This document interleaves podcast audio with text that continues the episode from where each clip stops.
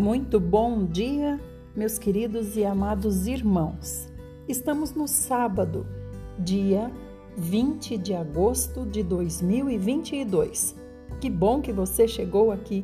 Obrigada por estar compartilhando assim o nosso projeto de levar a palavra até todas as casas que precisam tem o seu objetivo alcançado. Hoje nós vamos começar com o Salmo 37 Nesse salmo, nosso querido pai Davi nos fala sobre a alegria dos ímpios ser passageira.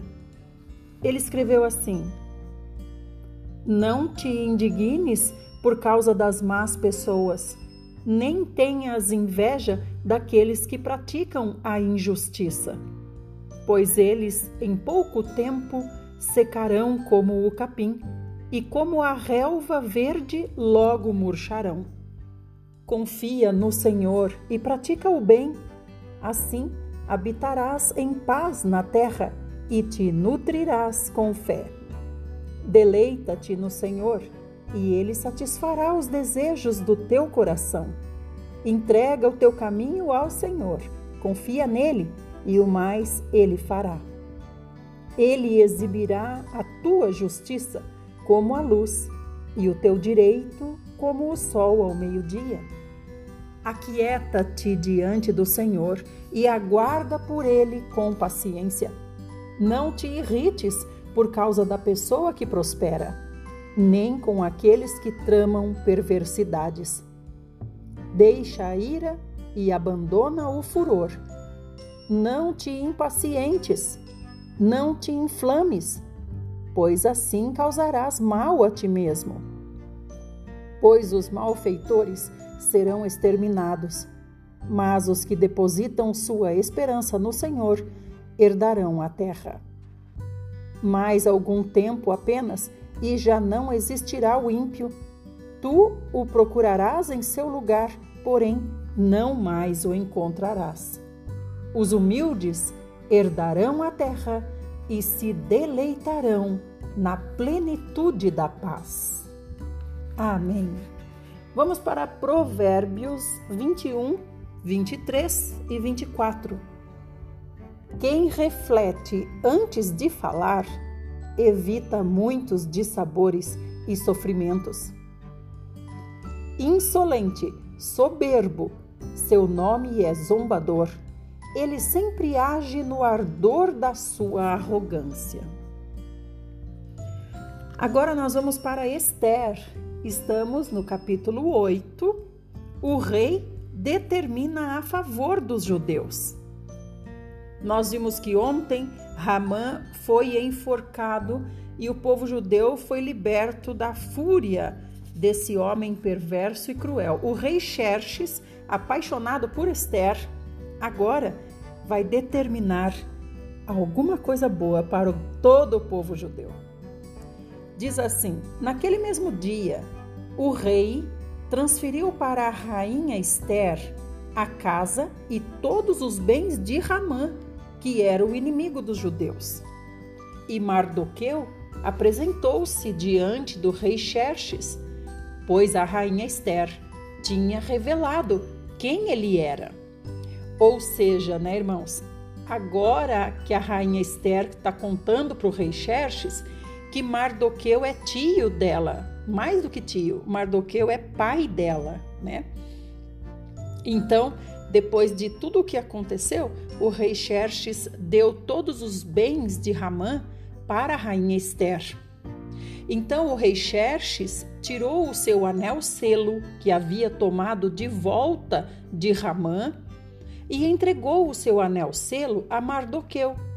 E a rainha Esther nomeou Mardoqueu, seu pai, administrador dos bens que pertenceram a Ramã.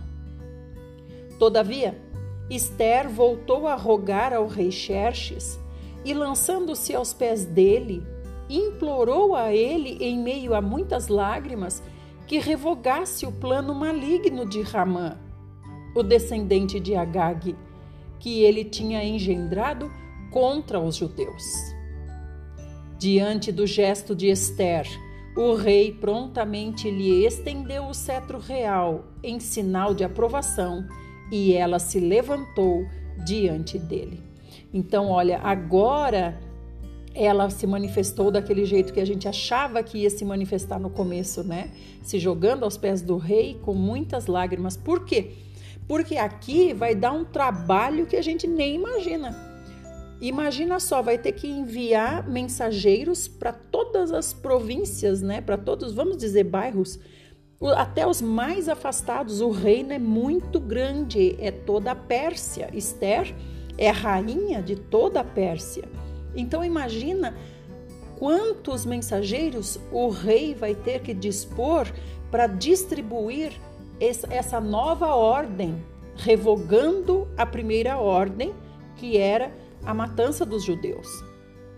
Por isso é que ela agora se manifestou dessa maneira.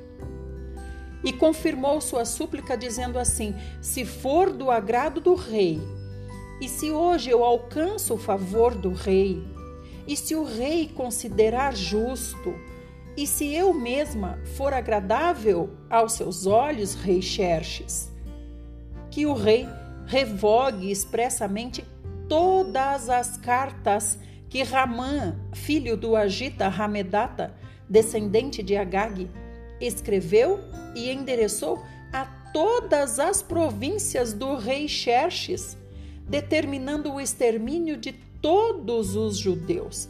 Então tá vendo como é uma área extensa demais, é todo o reino. Porquanto, continua a rainha Esther, como me será possível suportar a dor de ver a desgraça que vai se abater sobre todo o meu povo? Como vou resistir à destruição da minha própria família? E em seguida, então, o rei Xerxes respondeu assim para a rainha Esther e também para o judeu Mardoqueu. O rei falou: Mandei enforcar Ramã e passei todos os bens dele para a rainha Esther, porquanto Ramã atentou contra os judeus. Então agora escreva uma carta, ou melhor, um novo decreto a respeito dos judeus, agora mesmo. O que bem vos parecer. Escreva em nome do rei Xerxes e cele com o meu anel real. Esse anel real ele já deu para Mardoqueu, então ele deu para Mardoqueu uma procuração total e irrestrita, ele tem o anel do rei. Onde ele colocar esse anel, vai ser o próprio rei colocando. Então é confiança total e plena do rei. Imediatamente foram convocados os escribas reais, e esse fato ocorreu no vigésimo dia do terceiro mês, o mês de Sivan, isto é, entre maio e junho. Os secretários do rei Xerxes escreveram todas as ordens que Mardoqueu ia ditando para eles. Aos judeus, aos sátrapas, sátrapas são como prefeitos, também aos governadores e aos nobres das 127 províncias que se estendiam da Índia até a Etiópia essas determinações foram redigidas na língua de cada povo e segundo a escrita de cada província, como também aos judeus na sua própria escrita e linguagem. Então, é aquilo que eu estava falando, né, irmãos? Imagine, imagine o trabalho dispendioso que vai ser, porque são 127 províncias e todas elas precisam ser alcançadas com pressa, com urgência, porque está na iminência da morte de todos os judeus, porque faz tempo já que Ramã tinha enviado a outra ordem decretando o fim dos judeus. Então Mardoqueu escreveu cartas em nome do rei Xerxes, selou as cartas com o anel do rei e as enviou com os mensageiros montados em cavalos fortes e velozes todos da cavalaria especial do rei. E o decreto do rei concedia aos judeus de cada cidade o direito de se reunirem e de se protegerem, de destruir, de matar e de aniquilar qualquer força armada de qualquer povo ou província que tentasse atacá-los, colocando também em risco suas mulheres e crianças. E resguardava também o direito de saquearem os bens dos adversários deles nessa guerra. Então, por que que Mardoqueu tomou essa providência? De dar essa liberdade para os judeus de se defenderem, até mesmo matando se for preciso, saqueando se for preciso. Por quê? Porque pode ser que, mesmo chegando essa nova ordem do rei através dos mensageiros, eles ainda sejam atacados. Porque quando chega essa carta, essa carta chega para o sátrapa, né? Que é o prefeito daquele lugar até o prefeito divulgar para toda a cidade, gente, não tem alto-falante. Não tem um meio de comunicação que seja rápido. Ele tem que convocar o povo e ali nessa convocação, o povo ainda não vai todo o povo, né? Se bem que é obrigado a ir, se não sofre também é, alguma consequência, mas o prefeito vai esperar essa convocação, esperar essa reunião para ele divulgar para todo o povo a nova ordem do rei. Então Xerxes, ou melhor, Mardoqueu tomou essa providência, porque algum desavisado ainda pode ser que queira atacar os judeus. As determinações do rei entraram em vigor em todas as províncias do rei Assuero, o rei Xerxes, no 13º dia do 12º mês, o mês de Adar, entre fevereiro e março. Uma cópia desse decreto foi publicada como lei em cada província e levada ao conhecimento do povo de cada nação, a fim de que naquele dia os judeus estivessem prontos para vingar-se de todos os seus inimigos. Os mensageiros foram montados nos cavalos velozes da cavalaria especial do rei e partiram apressadamente por causa da ordem expressa do rei. Esse decreto foi promulgado inclusive na capital, que é Suzã. Então, olha só quanto esses mensageiros vão ter que andar, né? Eles estão saindo lá de Suzã, onde fica o palácio do rei, e eles têm que percorrer toda a Pérsia. Olha só como falou aqui, ó. Eles vão, eles vão da Índia até a Etiópia. Então passa por vários países, né, hoje. Continuando. Uma cópia desse decreto foi publicada também na capital. Então Mardoqueu saiu da presença do rei vestido com um traje real azul, celeste e branco, trazendo uma grande coroa de ouro e coberto por um manto de linho fino vermelho púrpura. E toda a capital, Suzã, exultava de júbilo e grande felicidade, alegria, satisfação e honra tomou conta dos corações de todos os judeus. Então, não só os judeus gostavam de Mardoqueu, mas todos os povos né, que estão debaixo do governo, do, debaixo do, do reinado do rei Xerxes, todos eles gostam do Mardoqueu, porque porque Mardoqueu era um homem justo que ficava sempre à porta do palácio ajudando as pessoas. Ele já fazia isso antes de ter autoridade para fazer. Em cada província e em cada cidade, onde quer que se anunciasse as ordens do decreto real, explodia entre os judeus grandes manifestações de contentamento, seguidas de animados banquetes e festas Muitos gentios, pessoas que pertenciam a outros povos do reino do rei Xerxes, se tornaram judeus, pois o temor dos judeus tinha se apoderado de todos eles. Tá vendo? Então foi um tipo de evangelismo aqui, né? No 13 terceiro dia do 12 segundo mês, que é o mês de Adar, isto é, entre fevereiro e março, quando devia entrar em vigor o decreto do rei Naquele exato dia, os inimigos dos judeus aguardavam o momento de vencer os judeus no campo de batalha.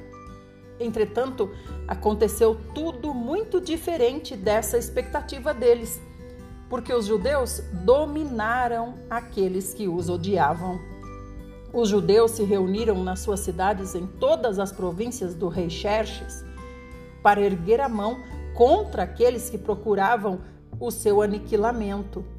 E ninguém conseguia resistir aos judeus, pois o temor dos judeus havia caído sobre todos os povos.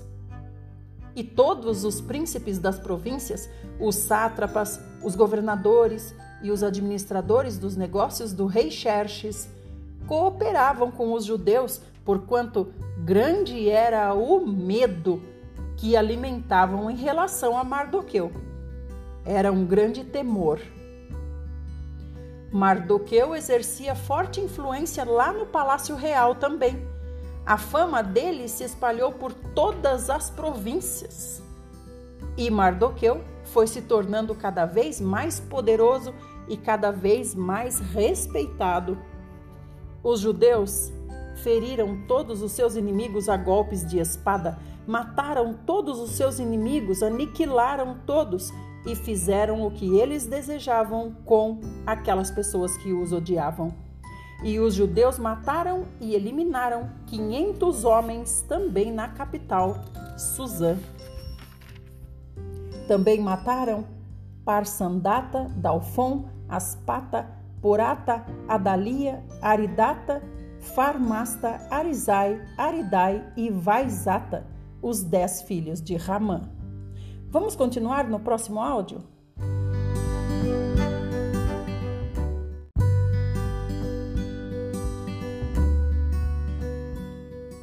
Parte 2. Nós estamos vendo que a família de Ramã tinha permanecido, né? Só Ramã tinha sofrido a, a sentença. E agora é que eles exterminaram os filhos de Ramã. Então, os dez filhos de Ramã, filho de Ramedata, o grande inimigo dos judeus, também foram, uh, foram mortos. Mas não colocaram a mão nos bens de Ramã naquele mesmo dia. O total de mortos na cidadela de Suzã foi relatado ao rei. Então, olha só, aqui eles não colocaram. Por que, que foi importante essa informação? Não colocaram a mão nos bens de Ramã. Por quê? Porque os bens de Ramã pertencem à rainha Esther e estão sob administração de Mardoqueu. Então, naquele mesmo dia, o rei informou a rainha Esther: os judeus mataram e liquidaram 500 homens e os dez filhos de Ramã na capital Suzã.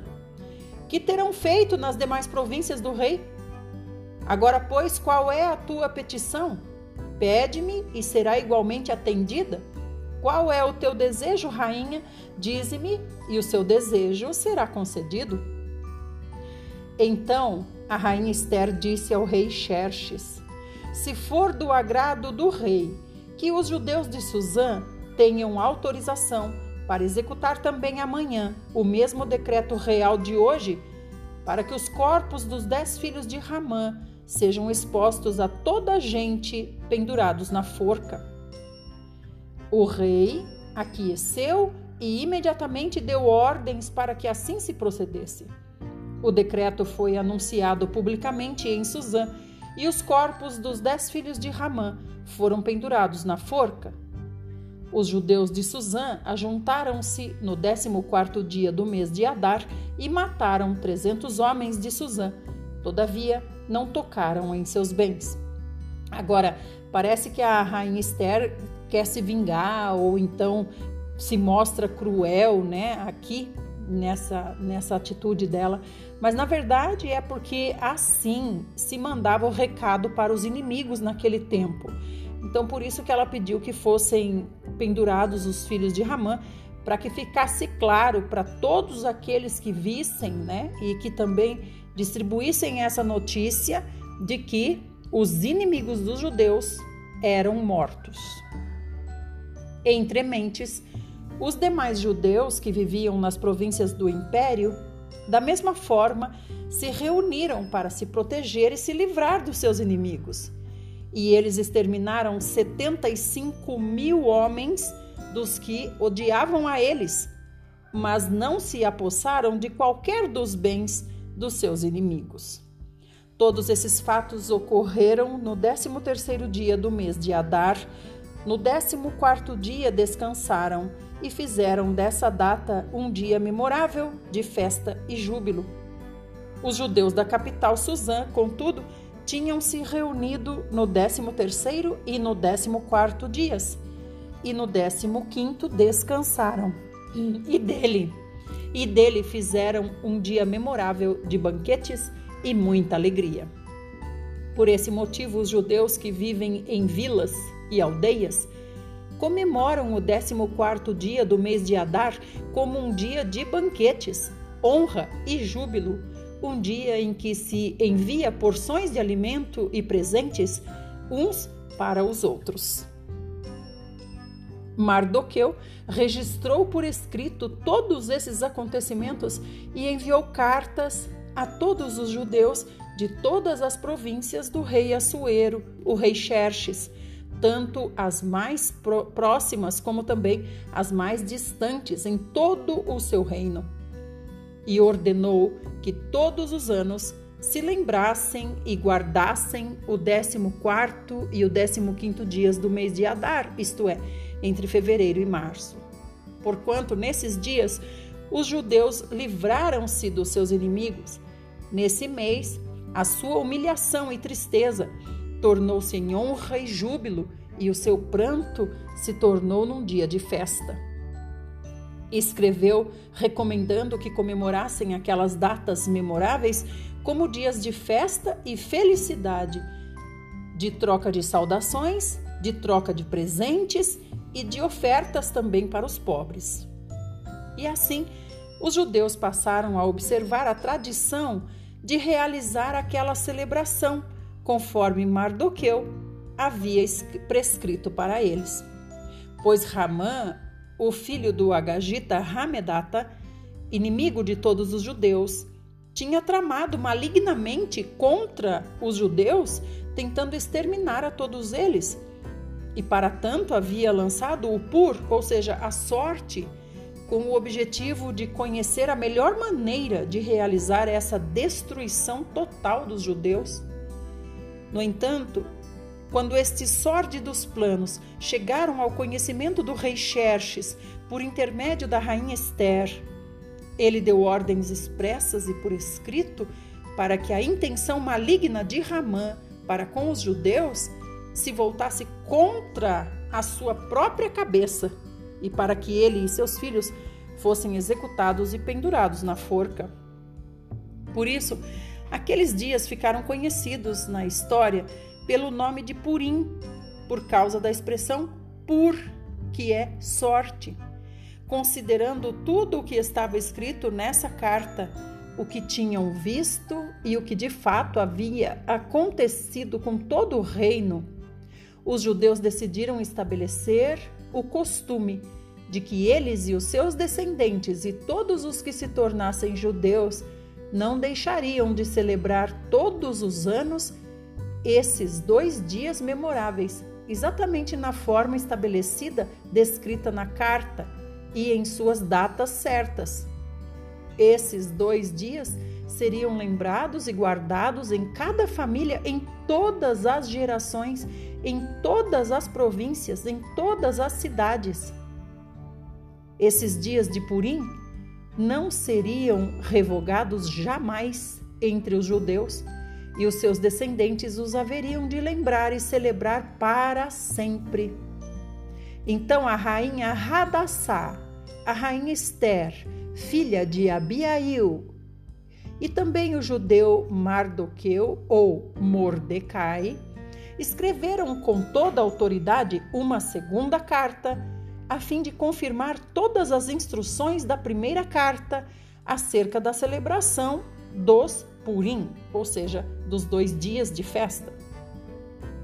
Mardoqueu enviou cartas a todos os judeus das 127 províncias do império do rei Xerxes, desejando a eles paz, segurança e prosperidade, e confirmando que os dias dos Purim deveriam ser comemorados nas datas exatas e determinadas, conforme o judeu Mardoqueu e a rainha Esther haviam estabelecido e decretado para si mesmos, para todos os judeus e para os seus descendentes de todas as gerações, e acrescentou observações sobre tempos de jejum, tempos de lamentação e tempos de preparação. A ordem expressa da rainha Esther confirmou todos os regulamentos para a correta observação dos Purim. E todas essas instruções foram escritas em um livro de registros históricos. Passados esses acontecimentos, o rei Xerxes impôs tributos a todo o império, até sobre as distantes regiões costeiras. Todos os atos de majestade do rei Xerxes força e poder, bem como o relato completo da grandeza com que honrou e exaltou Mardoqueu, estão todos registrados no livro de Crônicas dos Reis da Média e da Pérsia. O judeu Mardoqueu foi o segundo na hierarquia de todo o império, logo depois do rei Xerxes. Mardoqueu era um homem notável, ilustre e de grande influência entre todos os judeus, e era amado pela multidão de seus irmãos, porque ele trabalhava sempre para o bem do seu povo, promovendo a justiça e o bem-estar entre todas as pessoas do seu tempo.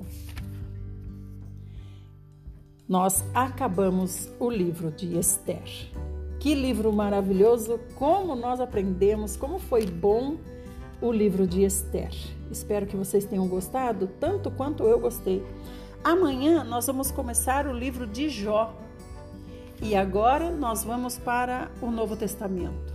Nosso amado irmão Paulo está escrevendo aqui para os irmãos da cidade de Corinto e hoje ele vai falar sobre o amor que vem de Deus.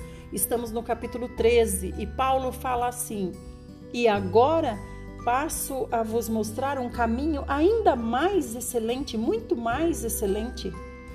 Ainda que eu fale as línguas dos seres humanos, ainda que eu fale a língua dos anjos, se eu não tiver amor, eu serei como um sino que ressoa ou como um prato que retine. Mesmo que eu possua o dom de profecia, mesmo que eu conheça todos os mistérios, mesmo que eu conheça toda a ciência e ainda que eu tenha uma fé capaz de mover montanhas, se eu não tiver amor, eu não serei nada. Mesmo que eu dê para os necessitados tudo o que eu possua, mesmo que eu entregue o meu próprio corpo para ser queimado, se eu não tiver amor, todas essas minhas ações não vão me trazer qualquer benefício real. Porque o amor é paciente, o amor é bondoso, o amor não inveja, o amor não se vangloria e o amor não é arrogante. O amor não se porta de maneira inconveniente, o amor não age egoisticamente, o amor não se enfurece com facilidade, o amor não guarda ressentimento. O amor não se alegra quando há injustiça, porque a felicidade do amor está na verdade. O amor tudo sofre, o amor tudo crê, o amor tudo espera, o amor tudo suporta. O amor jamais morre. Todavia, as profecias vão deixar de existir as línguas vão cessar, o conhecimento vai desaparecer. Porque em parte nós conhecemos e em parte nós profetizamos. Mas quando, no entanto, chegar o que é perfeito, o que é imperfeito vai ser extinto. Quando eu, Paulo, era criança, eu pensava como um menino eu sentia como um menino, eu falava como um menino. Mas quando eu cheguei à idade adulta, eu deixei para trás todas as minhas atitudes de criança. Agora, portanto, Vamos nós enxergar apenas, é, nós que enxergamos apenas um reflexo obscuro como um material polido? Vamos lembrar que haverá o dia em que nós vamos ver face a face o que hoje nós vemos de uma forma obscura. Hoje, eu, Paulo, conheço em parte, mas eu conhecerei perfeitamente, da mesma maneira como plenamente eu sou conhecido. Sendo assim, permaneçam vocês até o momento com essas três coisas: a fé, a esperança e o amor. Mas se lembrando sempre que o maior desses três é o amor. Aleluia! Meus amados irmãos, terminamos para o dia de hoje. Essa é a nossa porção. Que o Senhor fale conosco, que tudo isso fique na nossa mente, sendo trabalhada pelo Espírito em nós. Fiquem bem e amanhã retornaremos se o Pai achar bom. Até lá!